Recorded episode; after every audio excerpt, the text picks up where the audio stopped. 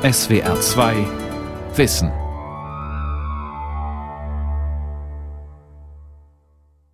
Mit der SWR 2 Aula und dem Thema die lyrische Hausapotheke über die Wirkung von Gedichten am Mikrofon Ralf Kaspari. Seit jeher wird der Lyrik eine heilende, positive Wirkung bescheinigt. Im Altertum sind bereits Zaubersprüche in Reimform überwunden gesprochen worden und noch heute hilft ein Heile, Heile Segen singen. Doch es gibt auch überraschende und vor allem physisch nachweisbare Wirkungen von Gedichten, die sogar überlebenswichtige Funktion besitzen können, wie beispielsweise die Schriftstellerin und Holocaust-Überlebende Ruth Klüger beschrieben hat.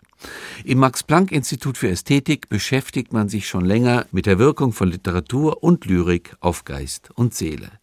Rolf Bernhard Essig, Autor, Literaturkritiker, Sprachforscher, beschreibt in seinem Vortrag diese Zusammenhänge. Von wegen zart und duftig. Gedichte schlagen zu, lebensbedrohlich, hart. Und das ist keineswegs metaphorisch gemeint.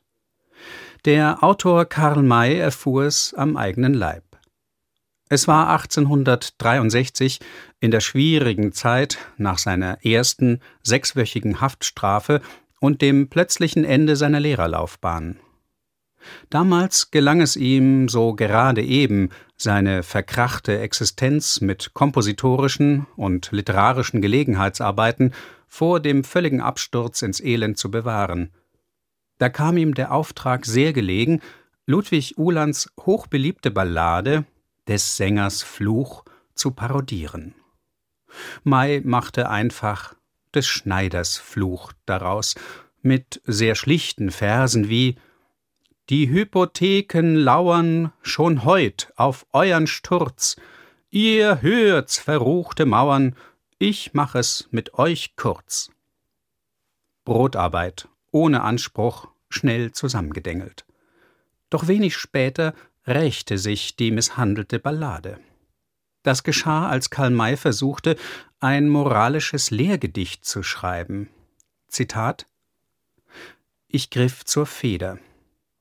Da aber war es plötzlich, als ob ein schwarzer Vorhang in mir niederfalle. Die Klarheit war vorüber, die lichte Gestalt verschwand, die dunkle tauchte auf, höhnisch lachend, und überall durch mein ganzes inneres Wesen erscholl es wie mit hundert Stimmen des Schneiders Fluch, des Schneiders Fluch, des Schneiders Fluch. So klang es Stunden und Stunden lang in mir fort, endlos, unaufhörlich und ohne die geringste Pause, nicht etwa nur in der Einbildung, sondern wirklich, wirklich. Es war, als ob diese Stimmen nicht in mir, sondern grad vor meinem äußern Ohr ertönten. Das ging den ganzen Tag und die ganze Nacht hindurch und auch dann noch immer weiter. Kein anderer Mensch sah und hörte es, niemand ahnte, was ich und wie furchtbar ich litt. Mit aller Anstrengung gelingt es Karl May, den hohen Stimmen das moralische Gedicht dennoch abzupressen dann bricht er für einige Zeit zusammen. Der Spuk verschwindet irgendwann, doch Jahre später fällt ihm in psychisch ähnlich schwieriger Situation nach Verbüßung von dreieinhalb Jahren Arbeitshaus die damalige Qual wieder ein. Zitat Und was war das?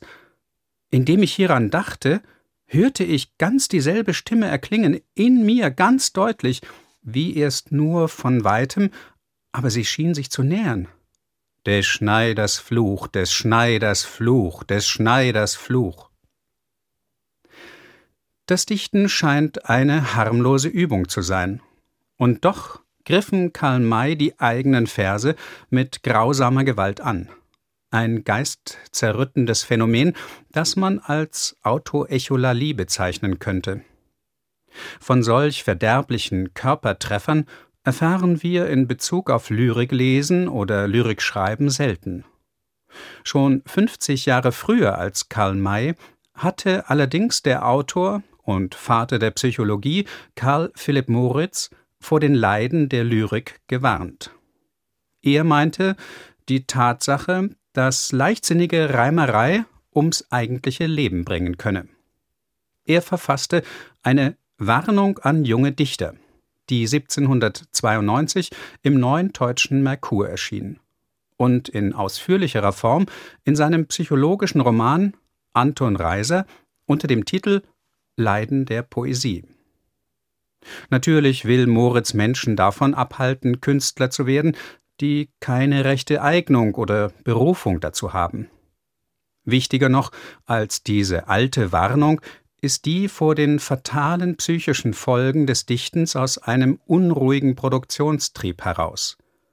Ein Dilettant in diesem psychopathologischen Sinne ist abhängig von Vorbildern, fühlt Selbstbegeisterung beim Dichten, erfreut sich an der Fluchtfunktion der Verse, die ihn über das prosaische Leben erheben sollen, greift gern zu großen Worten und starken Effekten, widmet sich schwerwiegenden Themen, gar Tabus und empfindet schließlich einen übermächtigen Drang, das Geschaffene unbedingt und am besten unmittelbar anderen mitzuteilen, ob die es nun hören wollen oder nicht. Moritz beschreibt im Roman Anton Reiser, wie die Poesie dem jungen Titelhelden in äußerster finanzieller und seelischer Bedrängnis zwar einen Ausweg zu öffnen scheint, weil sie ihm das Leben in einer und für eine bessere Welt ermöglicht, doch sie macht ihm gleichzeitig erst in schrecklicher Weise, im Kontrast nämlich, sein Unglück deutlich. Da er mit seiner angestrengten, krankhaften, ja manischen Dichterei keine Anerkennung findet, verschlimmert sich seine verzweifelte Lage sogar. Moritz analysiert diesen möchte gern Dichter mit psychopathologischer Finesse, verständnisvoll und im angemessenen Vokabular von Sucht und Krankheit. Der junge Dichter folgt der Manie, Zitat, Gedichte zu machen bloß, um Gedichte zu machen. Ja, er beginnt sogar mit der Arbeit an einem Klagelied über den Tod eines jungen, sterbenskranken Mannes, als der noch lebt. Ein Gipfel der Heuchelei, was Reiser zu seiner größten Scham erkennt. Doch um der möglichen Wirkung willen kann er nicht anders, als weiter zu dichten. Das ist eine alte Geschichte und ist doch immer neu, wie nicht nur Heinrich Heine weiß. Wer sich im Bereich der Selbstverlage oder in den Weiten der elektronischen Veröffentlichungen umsieht, findet in Verbindung mit Gedichten, Reimen, Versen kaum etwas so häufig wie therapeutische Ansätze, nicht selten esoterisch oder theologisch grundiert. Da schreiben Hunderttausende Gedichte und sehr häufig, damit es ihnen oder anderen besser gehen solle. Auch sie leiden zum Teil offensichtlich unter der poetischen Krankheit, die Karl Philipp Moritz diagnostiziert, und vergessen zu oft ihr eigentliches Leben über dem poetischen. Sehr leicht fällt es, sich über diese Masse des gut gemeinten und schlicht gereimten zu belustigen, die da in Millionen Versen auf internationalen Servern und zwischen selbstgestalteten Buchdeckeln zu finden ist. Aber sollte man das alles so einfach abtun? Eine Wirkung der Lyrik, die heilende nämlich, steht ja gar nicht zur Diskussion. Das weiß doch ein jeder aus kindlicher und erwachsener Erfahrung, wie ein heile, heile Segen, morgen gibt es Regen, wahrhaftig hilft und ganz direkt. Diese uralte, tröstliche Alltagserfahrung regt einerseits die Dichter an, ihre Krankheiten in Gedichten zu bannen. Andererseits macht diese Erkenntnis sich die mehr oder weniger professionelle Poesie- und Bibliotherapie zunutze, also die Methode, Kranken spezifische, potenziell heilende Lektüre zu empfehlen oder sie zum heilkräftigen Schreiben anzuleiten. In vielen englischen Kliniken ist das eine altbewährte Praxis. Der Bibliothekar sitzt bei der Anamnese durch die Ärzte daneben und spricht anschließend Lektüreempfehlungen aus. Poesie und Bibliotherapie kämpfen zwar weiterhin um empirisch überprüfbare Beweise ihrer physiologischen Wirksamkeit, doch dass sie wie andere mit Kreativität arbeitende Therapieformen heilsam sein kann, steht außer Frage. Ob es die Zuwendung ist, die Ablenkung von niederdrückenden Gedanken oder ob tatsächlich eine unmittelbare Heilkraft der Wörter die Symptome mildert und das Befinden bessert, das muss noch genauer erforscht werden. An so etwas Ähnliches machte sich Peter Rühmkorff, und zwar schon 1981. Er präsentierte eine überzeugende Indizienkette zur Auffindung der menschlichen Anklangsnerven in seiner Frankfurter Poetikvorlesung Agar, Agar, Zaur, Zaurim. Sie macht es jedenfalls höchst wahrscheinlich, dass in uns spezielle Hirnareale auf den Reim, den Versfuß, die Wiederholung, den Rhythmus reagieren, ja reagieren müssen, und zwar auf eine tief stammesgeschichtlich gegründete Art und Weise. Vom verdoppelungsseligen Kind und seinem Mama, a, a, Papa, Lala bis zum dementen Greis, dessen Hirn auf das Hören einst gelernter Verse und Liedlein plötzlich wieder anspringt. Ich komme darauf noch zurück. Den Reimleim fand Rühmkorff in magischen Texten so häufig, dass man an der Überzeugung der Jahrtausende kaum sinnvoll zweifeln kann, die geformte Sprache könne körperliche Wirkung, und zwar heilende, erzielen. Wie weiß Wotan zu murmeln? So se ben renki, so se bluert renki, so se lidi renki, ben ci bena, blurt ci blurda, lied ci geliden, so se gelimidasin. Die Anlaut- und Auslautgleichheit in dem althochdeutschen Merseburger Zauberspruch aus der ersten Hälfte des zehnten Jahrhunderts soll die zwei Enden eines verletzten Pferdeknochens verbinden, als ob sie geleimt wären. So se gelimidasin. Noch etwas früher, im antiken Rom, traute man sogar den klangwiederkehrreichen Wörtern allein Heilwirkung zu, nämlich Abara, Barbarica, Borbon, Cabradu, Brabarsaba. Das dem Abracadabra nahe Gebrabbel hilft gegen Schmerzen der Blase, wenn man im Falle weiblichen Wehs auf eine Saublase und im männlichen auf eine Eberblase den Text in Großbuchstaben schreibt und das Ganze dem Patienten oder der Patientin vor den Nabel hängt. So liest man es bei Plinius dem Älteren, überliefert in der Physica Plinii Sangalensis aus dem sechsten oder siebten Jahrhundert nach Christus. Die Frage, woher unser Abracadabra kommt, kann man damit auch gleich klären.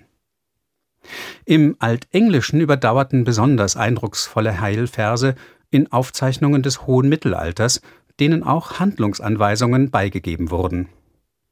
So richtet sich folgendes Gedicht, das im British Museum liegt, gegen den Zwerg, eine Art Fieberbedrückung, wie die Überschrift lautet. Her kom in gangan an spedervicht. Hefte him his haman on handa, kvæo that thu his henkest wäre. Lege the his terge ansveran, angunan him of them lande lithan. Sonas var hy of them lande komman, tha angunan him, tha lithu atsoljan.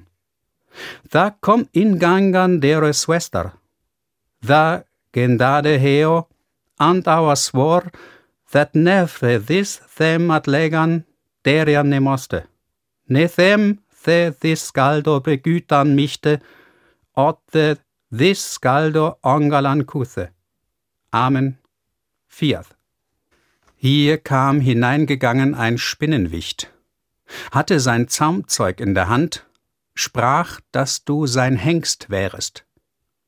Ich lege dir seine Bänder an den Hals. Sie begannen ihm aus dem Lande zu gehen, sobald sie aus dem Lande kamen, da begannen ihm die Glieder zu kühlen. Da kam hineingegangen des Tieres Schwester. Da sprach sie und schwor Eide, dass dies dem Kranken niemals schaden dürfe, noch dem, der sich dies Zauberlied verschaffen könnte, oder dem, der dies Zauberlied zu singen verstünde. Amen. Fiat. Die Verse müssen ins linke und dann ins rechte Ohr, schließlich über den Kopf des Kranken hinweggesprochen werden, woraufhin eine Jungfrau ihm ein Spinnwebamulett umhängen muss, um den Zauber zu vervollkommnen. Solch international und jahrtausendelang verbreiteter Gedichtschamanismus existiert in modernen Gesellschaften selbstverständlich weiter. zieht sich der Schaden- und Abwehrzauber auch in unauffälligere Gebiete zurück. Es gibt wohl keine echte Fankurve, in der nicht Dutzende selbstgemachter gereimter Lieder und Spruchverse existieren, die in unermüdlicher Wiederholung der eigenen Mannschaft Mut, Leidenschaft und Erfolg zuführen sollen, der gegnerischen aber Schrecken, Schwäche und Misserfolg.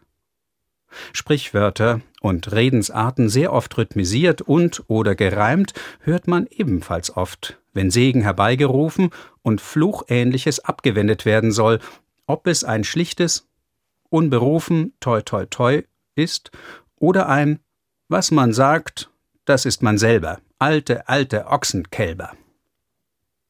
Alles nur Humbug? Esoterik und Aberglaube, fauler Zauber? Wie könnte denn das plump gereimte in Text oder Ton den Menschen wirksam treffen?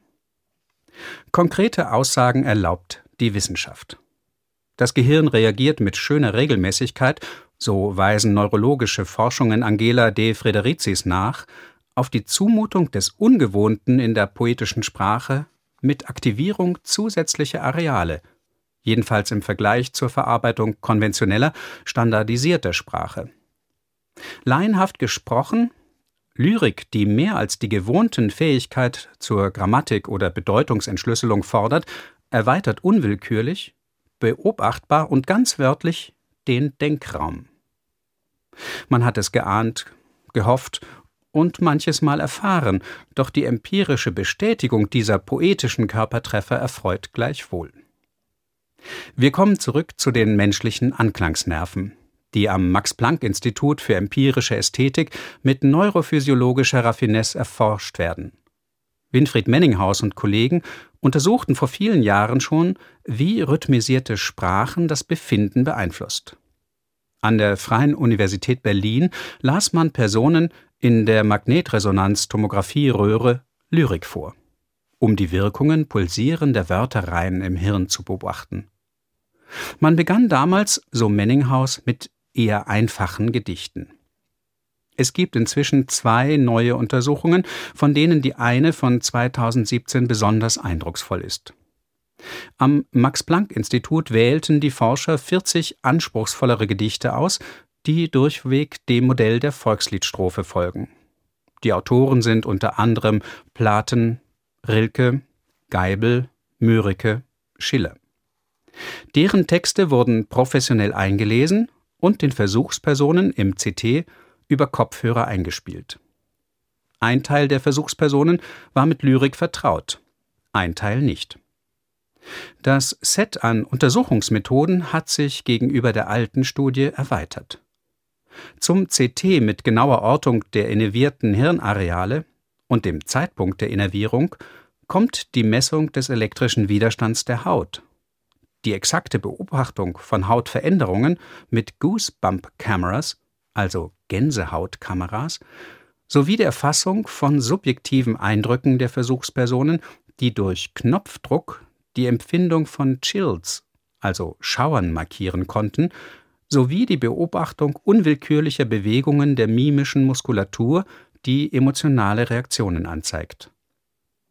Die Forscher gingen von der These aus, dass die Anregung des Belohnungssystems und andere positive Folgen ästhetischen Genusses, wie er beim Hören von Musik schon längst und mehrfach nachgewiesen wurde, auch beim Hören von Lyrik zu beobachten sein müsse. Zu den wichtigsten Erkenntnissen dieser Studie gehört, dass alle Versuchspersonen messbar stark und unwillkürlich positiv auf Poesie reagierten, selbst bei denen, die keine Lyrikenthusiasten waren dass Passagen, in denen Dialoge vorkamen, Personen oder Persönliches, stärkere Reaktionen bewirkten, dass über die Inhalte hinaus der Reim und das Versmaß die Reaktionen verstärkend beeinflussten, dass gegen Ende von Versen und Strophen und Gedichten regelmäßig stärkere Reaktionen messbar waren und diese sich schon kurz vorher als Erwartungsreaktionen ästhetischen Genusses beobachten ließen. Dass sogar traurige, und andere negative Inhalte der Gedichte zu unwillkürlich positiven Reaktionen führten, die als ästhetischer Genuss klassifiziert werden können und objektiv beobachtbar waren, also hirnphysiologisch, mimisch und so weiter. In unziemlicher Kürze gesagt, es konnte in der aufwendigen Studie eindeutig gezeigt werden, dass Poesie ein überaus starkes Stimulanz ist, das messbare und deutliche emotionale, positive Reaktionen im Hirn auslöst, bewusste und unbewusste, dass Poesie das zerebrale Belohnungssystem aktiviert und darüber hinaus, wie andere Formen ästhetischen Genusses, weitere psychophysische und sehr komplexe Regelkreise, die dem Überleben von Individuum und Art dienlich sind.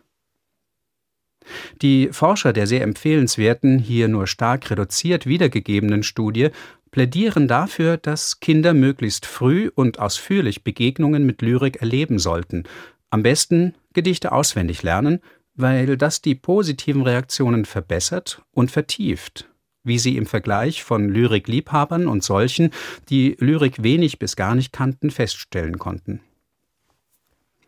Neben dem Hirn ist es das Herz, das beobachtbar deutlich auf Gedichte reagiert. Der Versfuß beschleunigt seinen Schlag.